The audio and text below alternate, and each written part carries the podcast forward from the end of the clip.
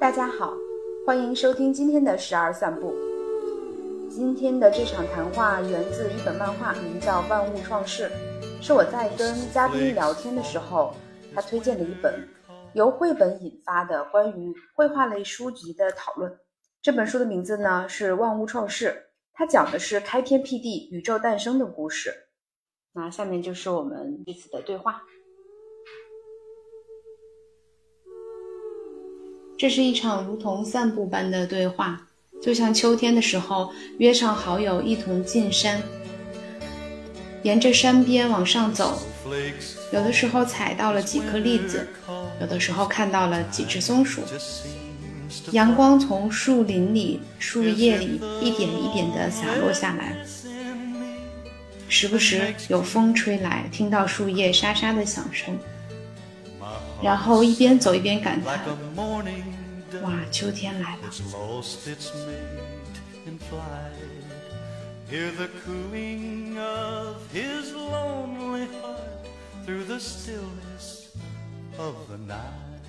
可以先来聊一下我们说的这本书。当时，呃，我想请你推荐一本。当时我想请你推荐一本书。然后你几乎是毫不犹豫的就选择了这本，啊，没有想到是一本漫画，还挺出乎意料的。然后在豆瓣上去搜评论的时候，发现，嗯，底下有一句书评印象非常深刻，说它通篇都是隐喻。嗯，为什么会觉得这本书特别值得推荐呢？嗯，就说对这个书的整体的感觉吧，就是刚才也说了是。呃，它是有一条主线的，就是我们都知道的一条主线，就是从宇宙大爆炸开始，然后形成了星系，形成了呃星球，形成了恒星，形成了像地球这样的星体，然后上面产生了生命，啊，它可能很快就到了生命这一这个这个步骤，然后嗯，在这个主线之外，它旁征博引了很多很多呃呃艺术作品。然后文化的，呃，还有各种遗迹呀，还有什么像你们知道的什么，嗯，一些人的想象的一些画面，它都在里面作为一个注脚。可能这一页上面有有十二个格子，嗯，里面有十个，嗯，六七个格子是在讲这个主线，其他的格子都在讲这个，就让你去联想吧。就是至少在作者的角度看来。这些东西是可以来辅助你来理解这一条主线的东西，然后，当然这个里面是有很多想象力在里面的，我觉得，嗯，嗯，我当时对他，我看到，嗯，嗯，就有一个评论说他通篇都是隐喻，呃，然后我现在在翻就发现可能，就他把这个特别宏大的一条主线，然后串到了。就是你的表达是用联想嘛，就串到了很多就是真实世界发生的事情，然后就给你就是完全不同的这个视角去理解嘛。我现在没有看完，就是刚在翻，就觉得嗯陌生感，对这个最强烈就是陌生感，没有没有特别嗯特别特别熟悉或者呃这这就是我想要的。我觉得我觉得也没有看完，嗯，我觉得有些人会把它把这个这些注解当做负担。就是为什么我看不懂？嗯，我为什么嗯他要把这个放在这儿？然后可能会问出好多个为什么。但是嗯，我觉得没有什么必要啊。就是你在你你你去试图把它当成一个漫画那样的东西去去读下来，可能是更好的。然后里面你注意到什么点，那你就去去看那个点好了。你比如里面有一幅小画，你觉得。哎，这是什么意思？可能你去查一查，你没必要去把所有的这些里面的全都查一遍，要把它弄得弄弄得特别清楚，我觉得完全没有必要。因为最开始那个后浪在推推荐这本书的时候，嗯，就是这样的感觉啊。但是呢，我觉得就有点把人引入歧途了，就是。我实际在读这本，因为我也参与了那个活动，就是然后很多大家都在试图找一找这个是画是什么意思，那个画是什么意思，就集思广益嘛。但是我在读的时候，拿到这本书去读的时候，觉得没有这些东西了。我觉得就是你就把它理解成一本有趣的漫画，就去看就好了。你喜欢的点，那你就研究下去。比如你刚才说，女儿对于那个绘本其中的一页，她觉得最有意思、最好看，他可以看着他笑半天，就就就这就很好啊。就为什么一定要把每一页都搞得很清楚呢？我看书很多时候也是这样，就是我觉得可能有一个观点，这个作者说的完全不到位，我可能这本书我就扔掉了，不看了。就是嗯，没有必要。我觉得他他在这样的一个嗯上面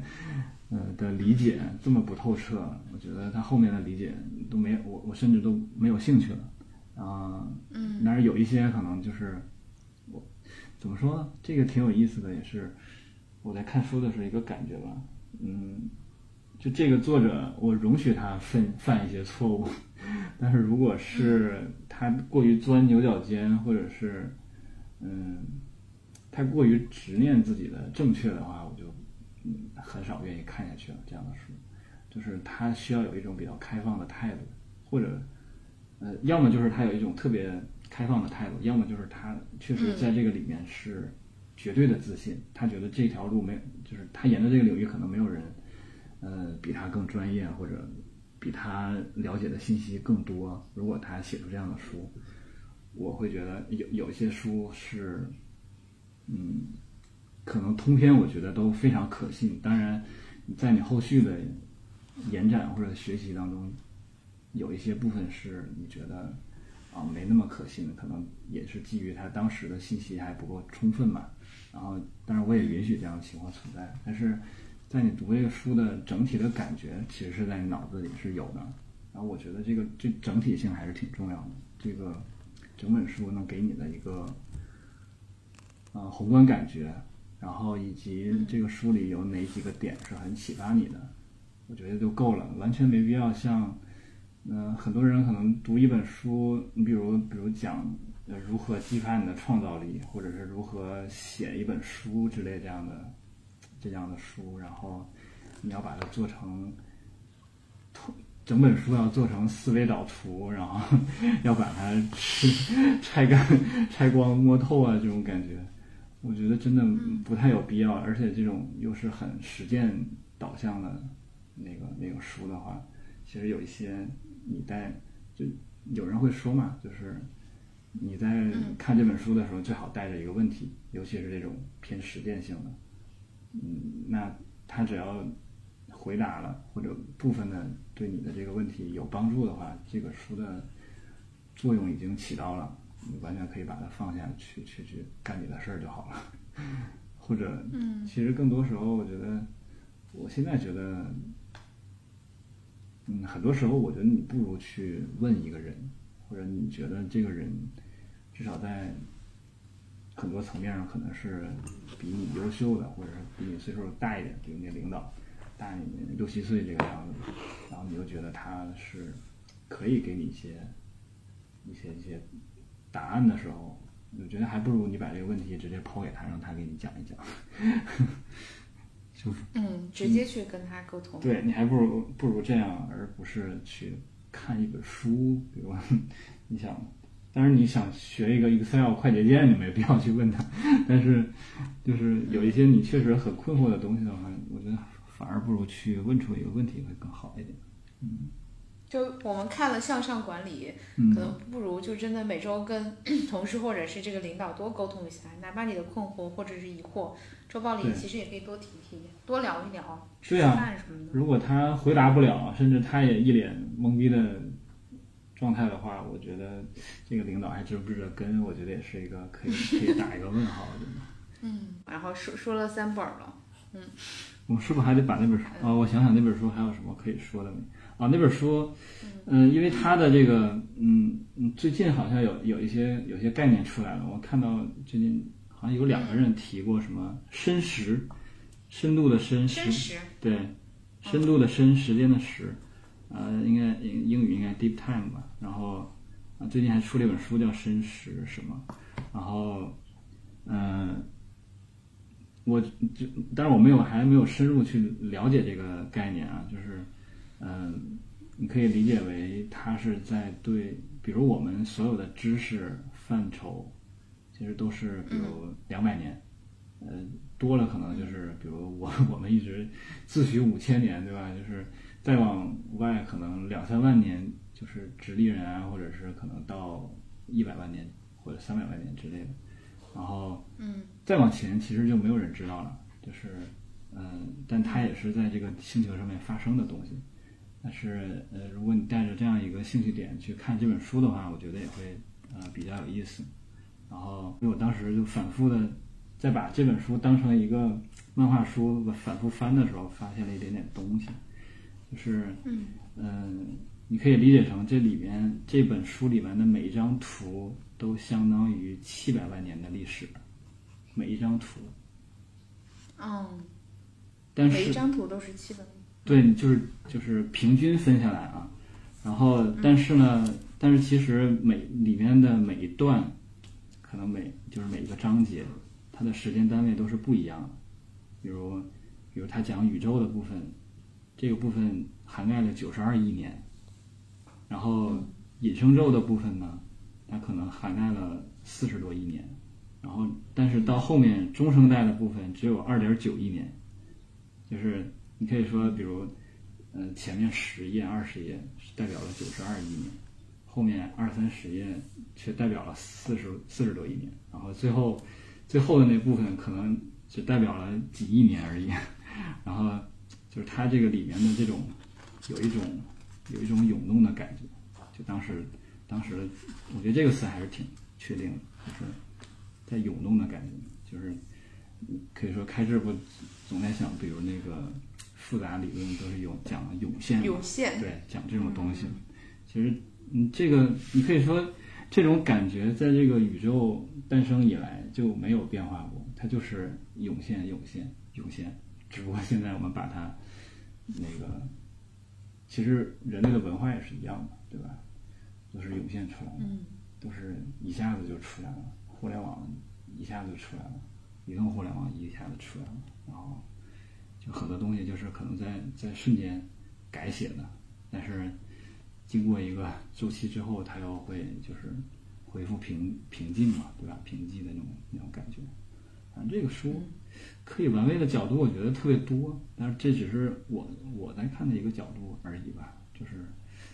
肯定还有很多其他的角度可以去看，因为它的丰富程度肯定是够的，我觉得。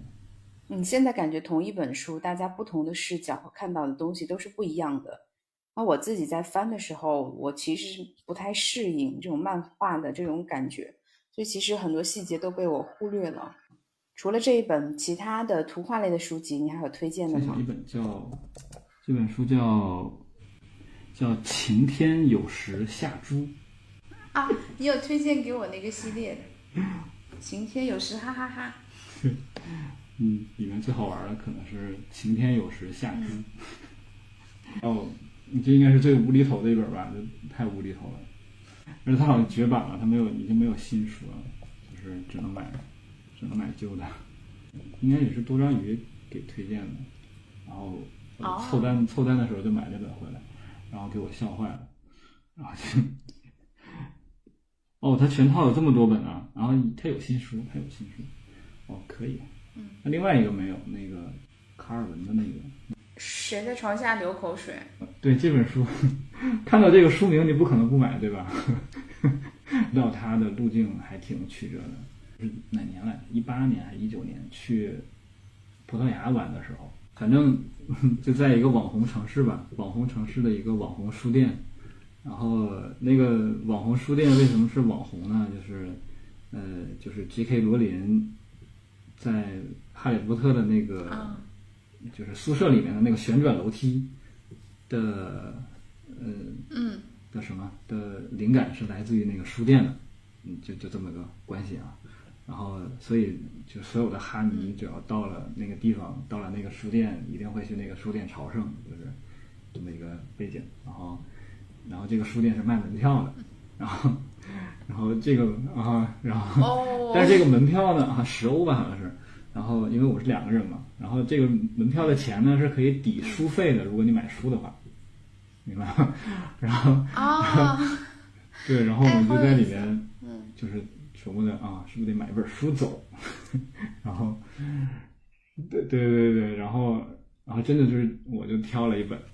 然后那本书还是用西班牙语写的，看不懂，然后然后就就是那种呃报纸里面的四格漫画，就这个人就是在应应该。当然，我当时还没有查这个人的背景啊。这当时看这本书，嗯，就能看出来，它就是四格漫画，四格漫画的一个合集。然后应该是这本书特别厚，有呃七八厘米厚，特别厚的一本书，彩页。嗯。然后就是莫名其妙的，就是看了这本书，翻了几页就在那乐呵呵的，看不懂，然后也能笑出来的那种感觉，然后就买回来了。然后从葡萄牙背了回来，特别重的一本书，然后就占着包里的空间。然后买回来之后就会去查嘛，就是一方面是查他在讲什么，一方面查这个作者是什么背景，然后那个就才知道，那个他是在阿根廷，对，阿根廷，在阿根廷那个就是国家国家的报纸，国家报还是什么？对，国家报上面写的。那个连载的他的四个漫画，然后他他的老师就是谁在床下流口水的作者。哦，对，然后然后我就去找那个这个他的书嘛，就是因为在那个你真的会去找哎啊，嗯，然后。然后在京东没有搜到，但是在孔夫子搜到，你 懂吗？就这本书已经绝版了，没有人再再那个再去买了。叫叫叫对，叫比尔沃特森嘛，对。然后这是个大师，然后买回来之后就发现，哦，真的是个大师。就最最最有趣的点是什么？就是他就是一个。他就是一个，他他怎么说呢？他就是在观，你可以说他就是在观察一个小孩子，然后这个小男孩儿，然后这个小男孩儿在跟他的玩具虎对话，然后以及他的一些 乱七八糟的话都被都被他观察下来，然后记录下来，然后而且他是有一些嗯巧思吧，就是有一些话，就是让你觉得哦。就是一，当然一个小男孩说说出来是觉得很正常的啊，但是也会很很刺激到你，就觉得哦，这好有意思，说这样的话，然后被记录下来了。之前之前还买的那个，因为那个不是绘本了嘛，那个是就小熊维尼的的原著，嗯，也不是，就是他把嗯那个作者一共也就是四五本书，然后这四本就是。做了一个合集嘛出来，叫那个小熊维尼的世界。我那个我那个博客上面还就是摘了一个他的东西，反正那个嗯，但就是我觉得就是这样，同样的道理，就是谁有一个嗯能够看到这些很细的，尤其是这个画四格漫画的，对吧？他的像 回到我们最开始聊，就每天都要都要上一。上报纸，然后有一个四个漫画要发表，然后他的这个创作压力是是是极其大的，对吧？然后然后他还能都能画出来，然后他的这个工作密度和思考密度，然后当然他肯定是一个就是很细心、观察能力很强的人吧，就是可能更具实践意义的，反过来其实是小熊维尼这样的作品，就是。他那四本书里面有两本是故事，就是讲小熊维尼相关的故事；另外两本是就相当于他观察他的孩子，把他孩子的日常写成了短诗这样的东西。然后我觉得那两本诗集，那两本诗集可能更好，我觉得比小熊维尼那两本更好，那个故事更好看。就小朋友的诗吗？就是他观察小朋友写的。对，就是把小朋友观察出来。我我我之前在群里读的第一首，不就是他的一首，他那个里面那首诗？然后就就好神奇，就是那个那个那本那首诗有一句话嘛，就最后一句话是，嗯，这一个小孩的视角，我懒洋洋的看着大海，自言自语，这世上没有别人，这世界只为我开天辟地。他肯定是一个，我就觉得这句话肯定是一个小孩子说出来了，然后被爸爸记了下来，然后前面的那些诗句的描写，可能当天当天一个邮寄的过程，对吧？安根廷的那个作者就是，嗯，但是但是他的他的笑点就很不一样吧？我觉得那个笑点，嗯，有些是真的能笑出来，就看不懂也能笑出来，而且他是很充分的利用了四格漫画的那个那个空间，就是他有的时候甚至把那四格变成一格，然后只画了只画了一张画，或者有的时候里面的人是斜着的倒过来的，就是他有各种各种各样去用这个空间的方式，我觉得这个创造力我觉得还是很强的。当时在在葡萄牙的时候，还有一个很震撼的事情，就是去一家书店嘛，因为。葡萄牙的作者读过的还是特别少的，然后去之前也查过一些，然后只有一个，只有一个叫萨拉瓦戈的一个老人，然后那个他写过一本叫那个失明症漫记，就是呃失明，这个这个可以一句话说出来，就是失明这个病变成了一种病，变成一种传染病，然后这本书就写写这样。一个你可以说是想象啊，就是一个写成了这样一本书，就是失明变成了一种传染病，然后全世界都失明了，充满了隐喻。对，反正这个这个老人也是这样的一个人，我觉得。然后，呃，反正当时只知道这么一个人嘛，然后还试图去买一本他的那个有葡萄牙语的原版的，或者是买另外买一本他的书啊什么的。我就去书店转了一转，然后才发现哦，原来，当然刚才说那个网红书店里面这种书的比较少，他是更多选那种高价值的书在里面卖，对，反正你要抵门票嘛，对吧？它基本就是这个逻辑。嗯。然后那个普通的一个书店，然后就看到原来世界上有这么多葡萄牙语的书，就是，嗯，就是它是一个很完整的世界，它有。它它是那全世界第几第几大语言了？反正前五前五的语言语种，然后有那么那么多的书，然后是从来没有在你的世界里出现过的，然后觉得也很神奇。还可以这样活着。对，就是其实真的都是一样的。然后，嗯，我因为去我只去过那个意大利和葡萄牙嘛，都是南欧嘛，然后。因为他们可能旅游的那个，就是就是因为环境比较好嘛，一般都是北边比如德国啊、法国的都来那个南欧旅游嘛，这两个地方，嗯嗯，主要是便宜，然后去去了之后，其实因为他们很多人都是做旅游的嘛，比如民宿老板啊，或者是那个景区啊什么，就是你接触到的人好多就是做旅游的，然后他们也比较闲。你可以跟他们聊天啊什么的。对，你在在葡萄牙的时候还跟一个，就那个民宿的，呃，主人是一个艺术家，然后就是特别好奇嘛，然后最后一天还还去他的那个楼上，因为他住在楼上，然后去他的工作室看了一眼，还跟他合影什么的，就特别开心。就是聊天，就是我们第一天，第一天去的当天，然后，嗯，因为我们已经是那个行程的最后了，然后，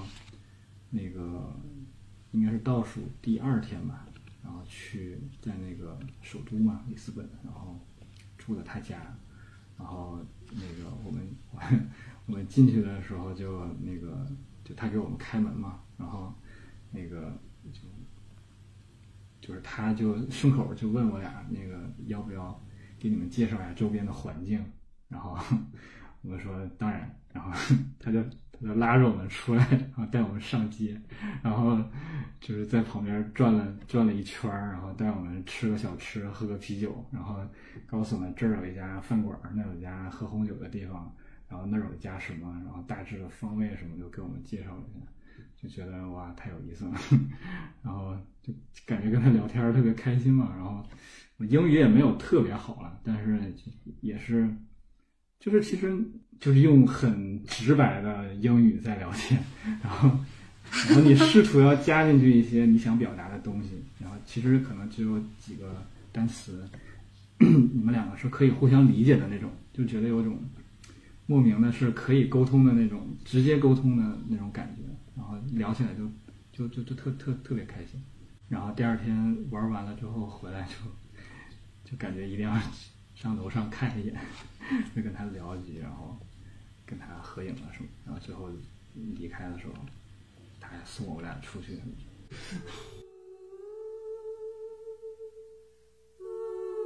嗯，我翻了你的博客，觉得很有意思，很有趣。它既不是流水账，也不是日记。呃，既不是科普文，也不是诗歌散文，那更像是你每天的片段经过加工之后的一个呈现。它也带着你的想象，嗯，也不是完全的还原，就非常有意思。你是怎么想到就是以这种形式把它们记录下来的呢？嗯，就是在 在之前开智的时候写过一些，然后后来呢。因为我们有几个人关系挺好，然后也想一直写，然后就以每周一篇的那个节奏，然后写了差不多十周，然后后来后来可能工作就有点忙了，就没有再一直继续下去。对，然后但是但是那几篇就那么留在那儿了，我觉得也蛮好的，而而且那已经是呃一七年了，就是。我们应该是四个人吧，组成了一个小组。然后，但是每周一定会交的就是两个人，然后另外两个呢，就是可能隔周一定会出一篇。然后，当时反正有点倒逼自己的感觉，就是呃脑子里有一点点的想法，可能都拿下来写了。然后，而且而且我属于那种也有好多想说，然后但是没有没有真的花时间去好好呃整理一下，而且。写成一个文学作品，或者是一个，呃，至少自己觉得能交差的一个东西，呃，这个过程还是比较需要时间嘛。然后另一方面是觉得，就是当时把当时的心境记录下来的感觉，后来再去看，觉得蛮好。嗯，嗯，就如果什么都不记的话，也就什么都没有了。它这个形成的东西吧，它不是一个。日记啊，或者是一个想法的原本体现，它是一个经过一些描写和呃想象之后写出来的东西。然后这个东西放在那儿是一个有有点有点有点诗意的感觉。最后记录下来之后，嗯，因为它也经过你的几次修改啊，然后呃包装啊，然后。很多细节的整理啊，还有一些自己的想法的植入啊，最后形成的那个东西，确实是当时的一个，你可以说它是一个产品吧，就把它把它做出来放在那儿，然后至少在自己觉得也是可以交差的一个状态，而且也有当时因为四个人一个小组，也有一个结果，就是大家还会互相聊一下，然后互相聊一下那个什么感觉，然后这周写有什么，嗯。感受吧，嗯，有什么收获？然后这样一个星期有一次这样，我这个沟通频率在于在一个就是有正职工作呀，然后这个有一个七天的加工周期啊，然后也有一些时间可以去反复斟酌呀什么的，嗯，我觉得蛮好的。然后可能也有点遗憾吧，就是没有继续再那么写下去。其实还是有很多呃会想写的东西。然后后来就比较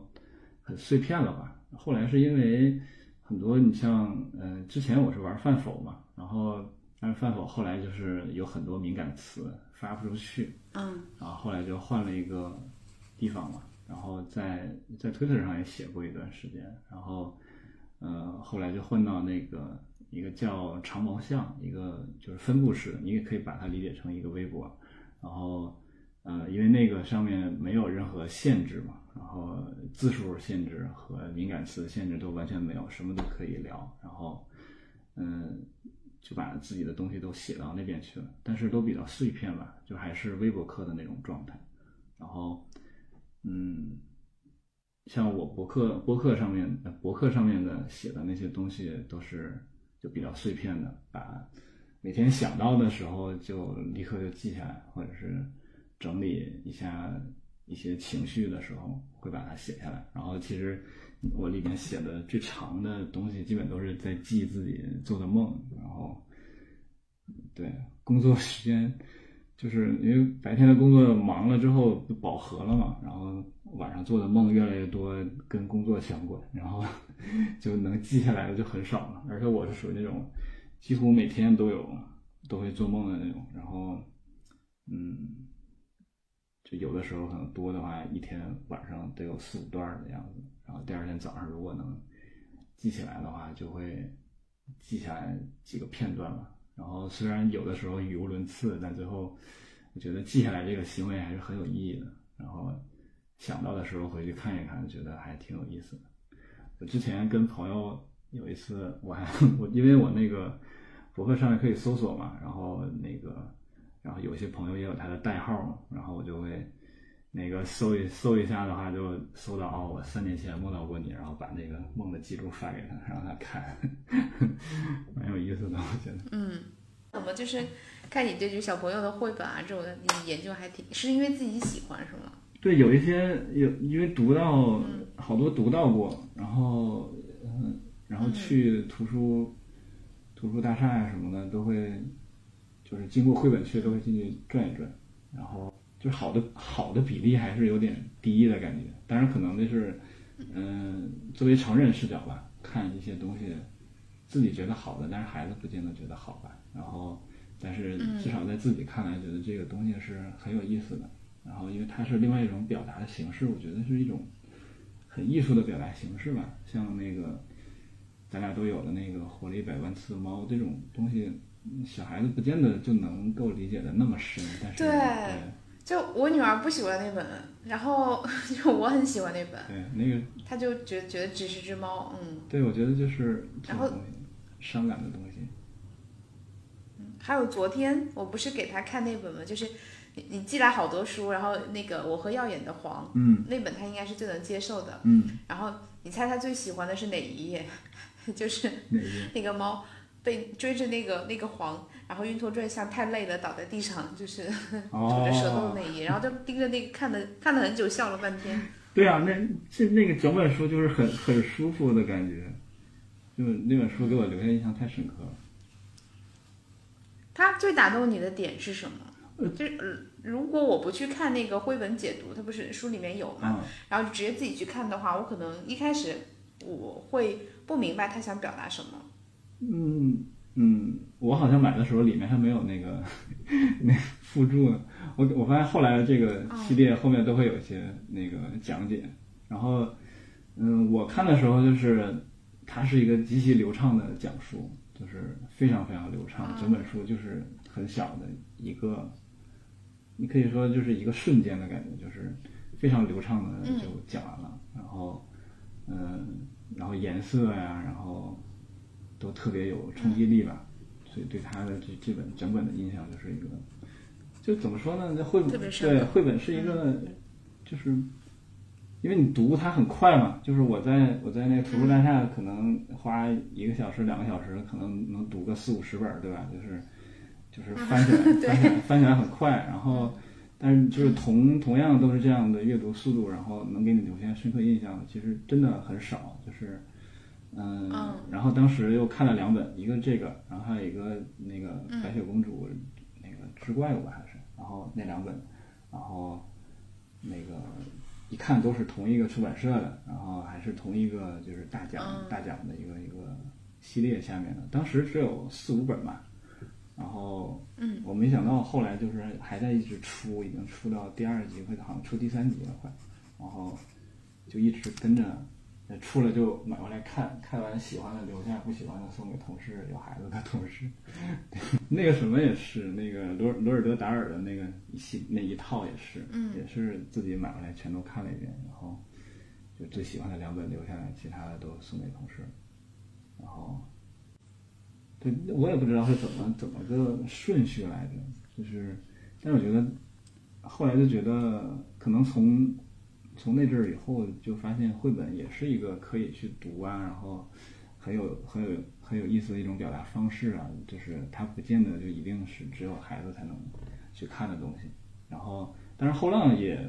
嗯，后浪也是功不可没吧，就是后后浪之前不是，呃，他们引进了很多法国的这种那个叙事漫画嘛，就是叫什么？嗯，对，然后，嗯，最早看的是一本叫那个。阿兰的战争，然后嗯呃印象特别深刻吧那本，然后后来可能就就是一直一直就会买一些这样的，就是也不能说它是漫画，它就是呃漫画小说。对，像那个那个阿兰的战争，我留下印象深刻是因为，嗯，它是一个不一样的视角去讲二战，就是那个他是一个身体很弱的一个。兵，然后呢，他其实加入到二战的时候已经是二战末期了，就是一就是那个一路披荆斩棘的那种状态。然后他其实他的这个对战争的记忆是就游山玩水，知道，就跟着队伍，今天到这儿了，明天到那儿了，都是已经攻城略地。然后，嗯，他的这个对对这个战争的这个感感受，对完对，然后我就觉得，然后就。大家很少就大家对这个历史的理解就是一个视角，历史书的视角，然后其他的可能有人去会会看一些野史，但是野史仍然是在这个主线上面做的一些补充，然后完全没有一个普通人的视角，然后甚至像阿兰这样一个就是这这种一个孱弱的一个士兵，然后经历二战的这么一个过程，挺少见的，嗯，然后他又把他。但是这只是那个这个讲述人去讲述嘛，是一个漫画家把它画出来了，然后但是画的也很好，啊，它里面有一些有一些东西，有一些怎么说？因为他是已经很老了嘛，就是回首去看当时的那个记忆，然后他把他当时的这些叙述下来，然后当然有一些亮点是被这个漫画家给画下来的。那我觉得老人去回溯这些。自己的经历的时候，回溯出出来的这些东西，有一些金句，就是你是没有办法把它完完完全没有办法预料的。就是前阵子读那个叫呃呃杨本芬写的叫那个秋园嘛，那个秋天的秋，秋园对公园的园，然后那本书也是怎么说呢？它是你可以说是我们这辈人的奶奶姥姥的。一生的记录吧，就是，嗯嗯，当时有革命的那种状态了。然后，但是那个那个书是，它是在一个比较穷苦的一个湖南的一个地方，那个，嗯，那边的那个，呃，生活是什么样子，都是在我们的意识之外的。然后，嗯，经过那个饥荒啊，然后还有一些这个，嗯，逃难啊，然后。但是我我跟我跟很多人讲这个书的时候，是我感觉它像一个就跟我之前读过的书里面很一致的，呃一种类型的书是那个集中营幸存者出来写的回忆录的感觉，就是跟刚才阿说阿兰也是一样的，就是他在回首这一辈子的时候啊，当他在试图讲述，然后以自己的叙事和说话的。方式来记述这个事情的时候，就是普通人去回溯这件事情，不会经过文学的加工啊，然后很多诗意的改写，他不会去那样写，他就很直来直去的就把这个东西写写下来，记下来，他的感受就是那样的，然后可能就是一句话或者两句话，然后阿兰那里面，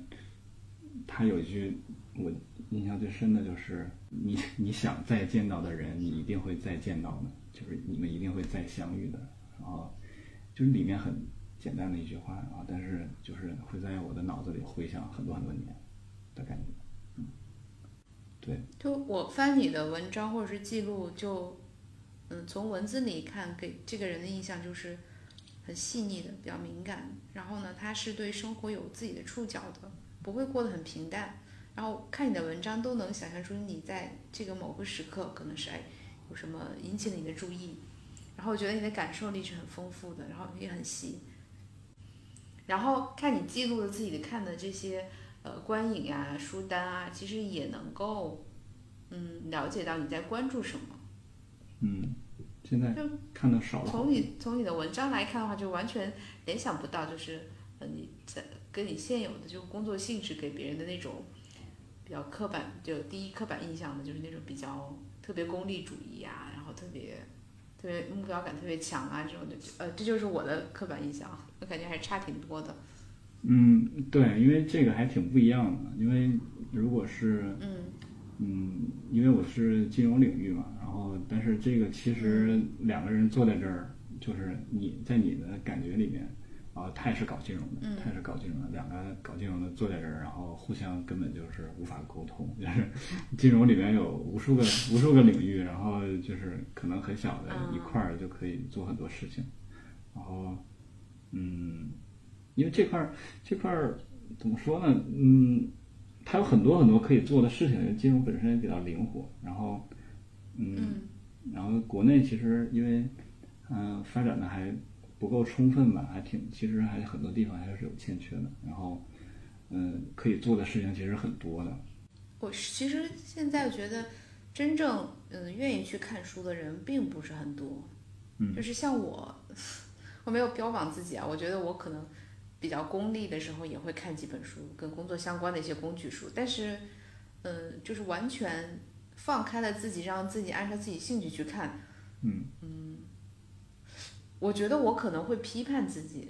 就是自己做这个有什么用？就我现在已经觉察到、意识到了啊，就嗯之前可能没有意识到，然后就是所以有几年看的书都是那种怎么样提高工作业绩啊，什么乱七八糟的，嗯最后也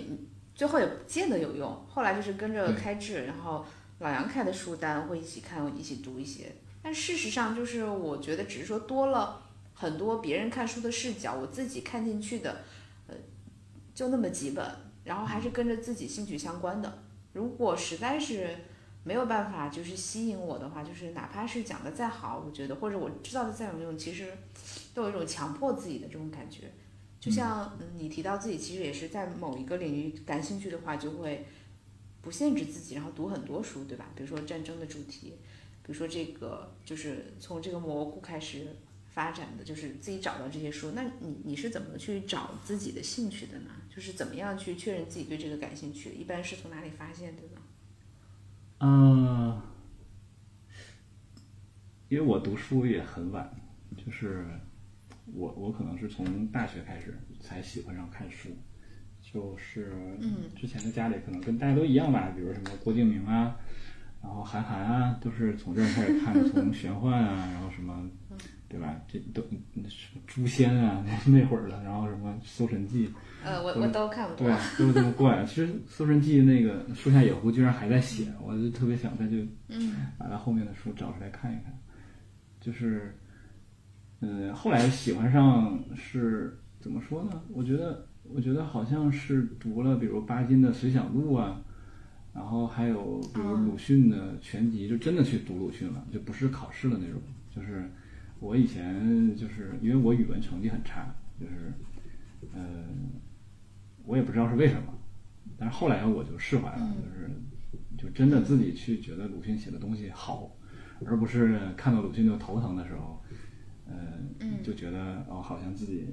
有点开窍了，然后就是，嗯其实我觉得那是一种所谓的独立思考的能力，从那个时候就从那个点开始就有了，就是你可以不在乎别人怎么想。其实我以前答语文题的时候也是这种感觉，就是我以为呢，我就觉得是是对的，而不是标准答案的那一套，我完全理解不了标准答案那一套是什么意思。然后，嗯、后来反正因为因为因为读书量也没有那么多，然后后来我是因为也跟好多朋友聊过，就是嗯，我后来去看电影了，是看了很多很多电影，然后就一直看吧，属于就是可能豆瓣上面能标了多少，差不多三千部电影差不多的样子，然后嗯，就一直那么看下去了。然后当然它是有一个过程的，就是嗯、最开始肯定就是从商业片啊很大制作的呀，然后那个很宏大的这种东西开始看起，然后看着看着，其实因为它的叙事路径啊都是很相似的，看多了之后，你就这种路径的电影就很少再看了。然后呢，嗯，但是这个也对，但是这个对，但是这个也也是需要什么呢？需要时间的，就是它是需要在一个比较密集的时间里去完成这件事情。如果你花了几年，嗯那比如你找了两百个电影，然后来看，然后花了三四年的功夫，可能就肯肯定不会有那种对比感。然后，但是如果你很密集的在看这件事情的时候，它就会有一种强烈的对比感，是这个片子这么没劲，然后但是 但是你在依照一些当时的感觉去再看其他的电影，因为我当时只是看全球不是有一个那有一个网站 IMDB 嘛，IMDB 不是有一个排名二百五嘛，然后我就是去看那二百五十个电影，然后在里面嗯当然肯定是从自己觉得有兴有兴趣的开始看嘛，然后看着看着就会有一些自己喜欢的角度了，然后嗯，比如有一些呃科幻的肯定会看了一些，然后但是科幻会怎么说呢？它会有一些呃限制，就是制作的限制，然后去看一些比较老的科幻，然后看到比如那个像那个。《银河系漫游指南》的这种很跟别人不太一样的科幻的时候，就会哦，这个好，然后然后可能就会去找他的原著啊，找他的这个小说是怎么写的，然后顺便就又又挖到了一些东西。然后比如有一次我我特别好的朋友给我推荐，比如推荐那个有一个电影叫呃波兰的电影叫《沙漏下的呃》。那个翻译叫做《沙质石镜下的疗养院》，然后就去看那个电影。那个电影整整个电影就像一个梦一样。然后看完之后，哇，这个原著得是什么样儿？然后就去找原著看，然后就很莫名其妙就进了这个波兰电影的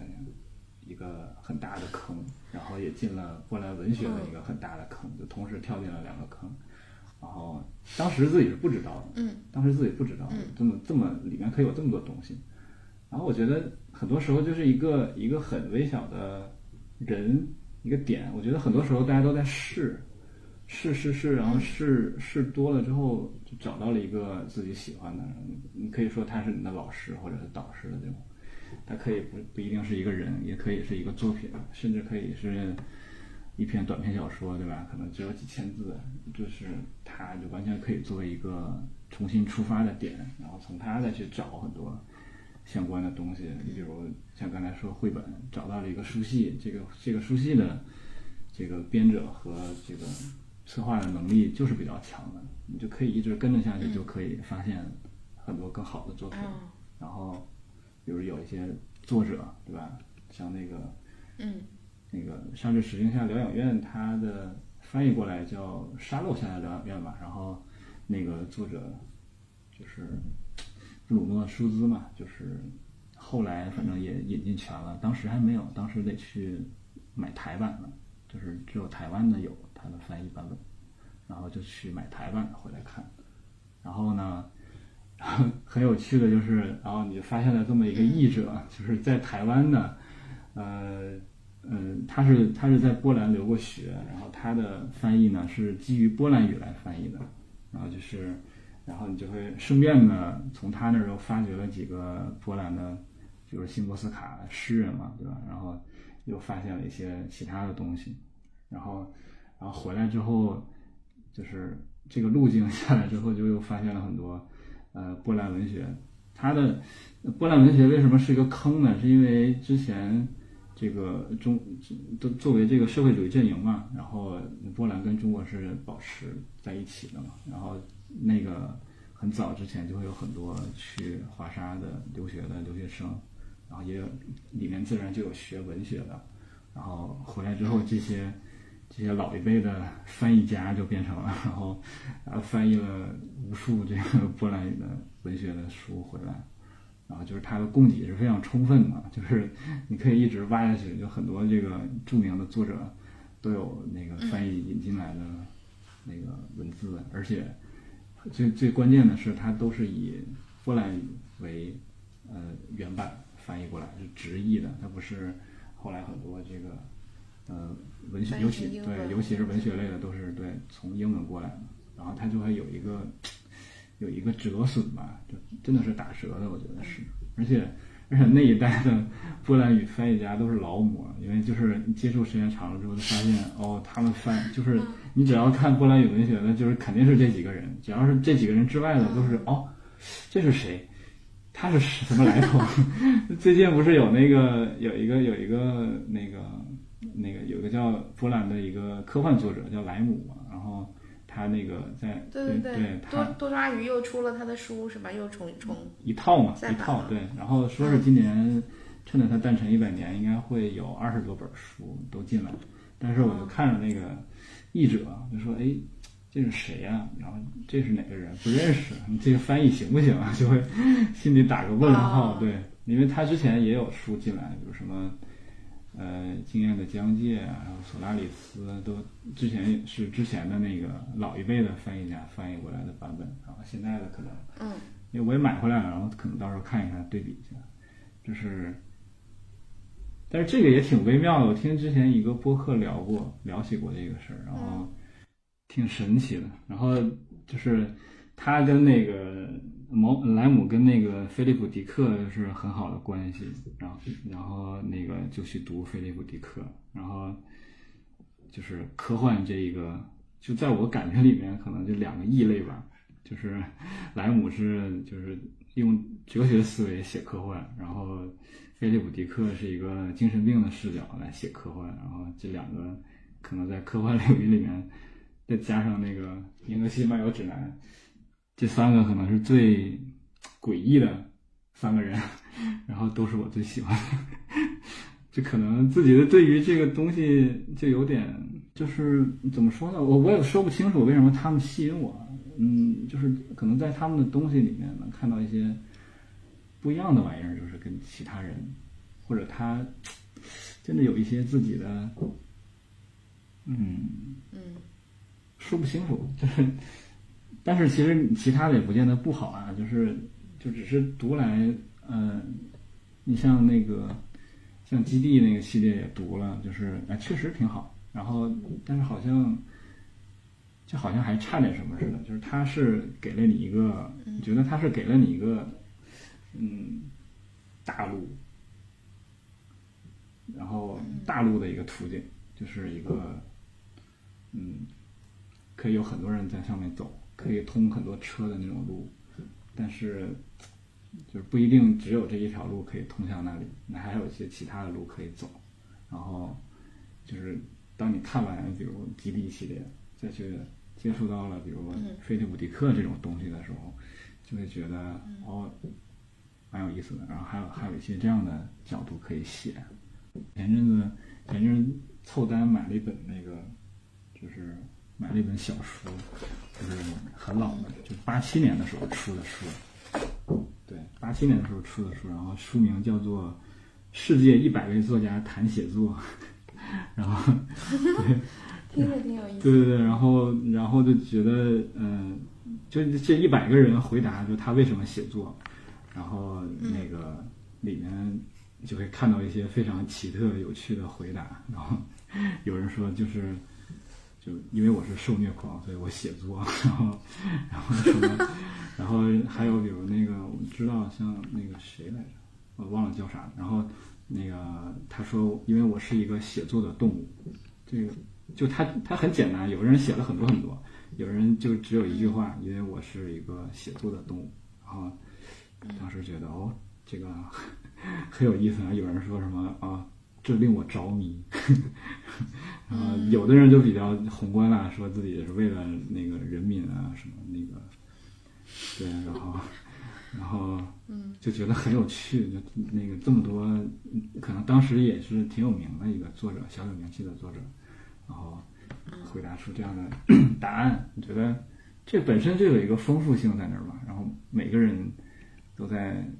自己的以自己个人的一个角度来钻研这件事情。还挺不一样的，是一个给了你一个特别宏观的视角，看到看到这个都在从事写作的人都在干嘛，然后但是里面也有一些共性吧，就是他们普遍都会说，因为我不知道为什么写作，就是所以我一直在写作，就是这是他们可能最共性的一个。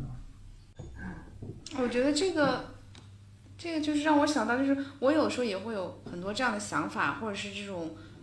不一样的感受，但是在身边没有办法说。如果我在正常的工作环境里说出这种话。就别人会用很奇怪的眼神看我，对，就是我找不到其实可以去好好聊这些事情的人，对，是的，很难聊这些东西。然后大多数人会觉得没有意义，然后觉得或者是恭维一下，就是啊，你跟别人还挺不一样的，然后这个谈话就可以 就结束了，对对对对。嗯，然后留我一个人在那里风中尴尬。然后就，呃，就然后就慢慢的学会了，哦，这个很多话不适合说，然后就不要表达，就慢慢的也丧失了表达欲。这也就是我，我为什么觉得很多时候自己的想法或者观点不重要，不值得说出来，嗯。但是我在文字里或者是影影像里或者是图片里读到一些这种很巧妙的哲思或者感悟的时候，我就觉得。就是太美了，就真的是这样子，也也会有人这么想，或者说他怎么会这么想？就是对呀，我怎么从来没有想到过？所以我很激动，细胞都会那种不一样的感受，整个人就啊，对，有种被撞一下的感觉。对，我觉得读过好的书，肯定都是这样的东西，就是被被人打了一拳的感觉，就是直接打在你的心，对，打在你心上的感觉，就是脑子都炸开了。你还有什么要补充的吗？嗯，嗯，想不出来了也。The snowflakes fall as winter comes and time just seems to fly. Is it the loneliness in me that makes me want to cry? My heart is sad like a morning dove that's lost its mate in flight. Hear the cooing of his lonely heart through the stillness of the night. Whispering pines, whispering pines, tell me, is it so? Whispering pines, whispering pines. You're the one who knows my darling's gone. Oh, she's gone. And I need your sympathy. Whispering pines, send my baby back to me.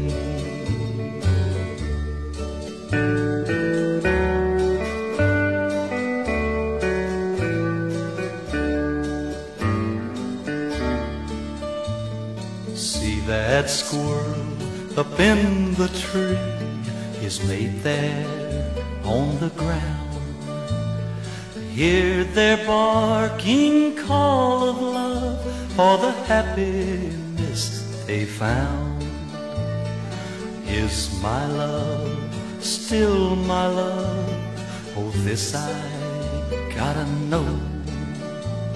Send a message by the wind because I love her so. Whispering pines, whispering pines, tell me, is it so? Whispering pines, whispering pines, you're the one who knows my darling's gone, oh, she's gone and I need your sympathy. Whispering pines, send my baby back to me.